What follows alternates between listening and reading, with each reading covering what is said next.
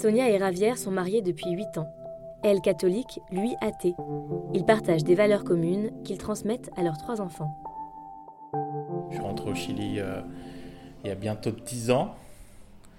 Et euh, je me suis installé dans la même ville où elle vivait. Et euh, bah, de fil en aiguille, on s'est mis ensemble. Et du coup, vous avez quitté le Chili alors?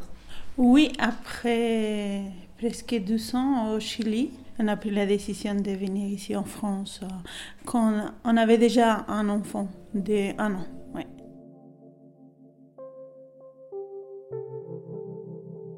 J'ai une foi très forte.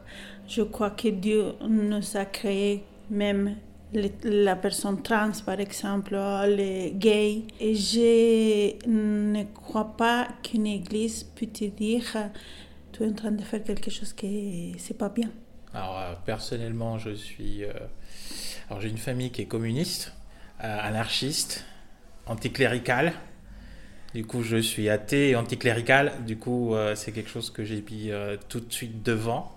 Par exemple, on a eu des discussions au tout début sur, quand on a commencé à penser qu'on pouvait avoir des enfants, déjà sur qu'est-ce que ça impliquait d'élever des enfants.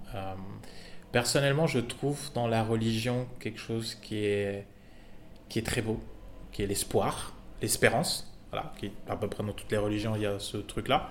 J'avais, on a, je pense, pas mal de questionnements de comment leur donner l'espérance sans leur donner un dogme en mode euh, crois-le et tais-toi.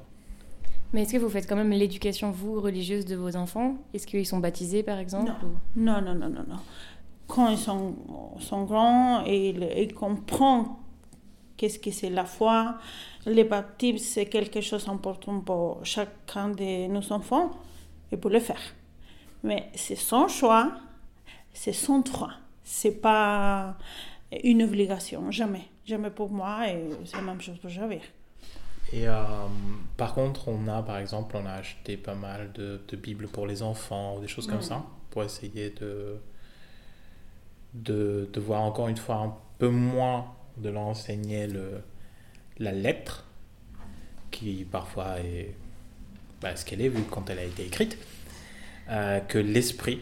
Et euh, par exemple, ma femme fait beaucoup de bénévolat, beaucoup de choses comme ça. Et, euh, et, du coup, ça, par contre, enfin, c'est des valeurs qu'elle pousse énormément sur nos enfants. Et en plus, maintenant que mes enfants ils sont déjà à l'école, les plus grands commencent à, à poser des questions.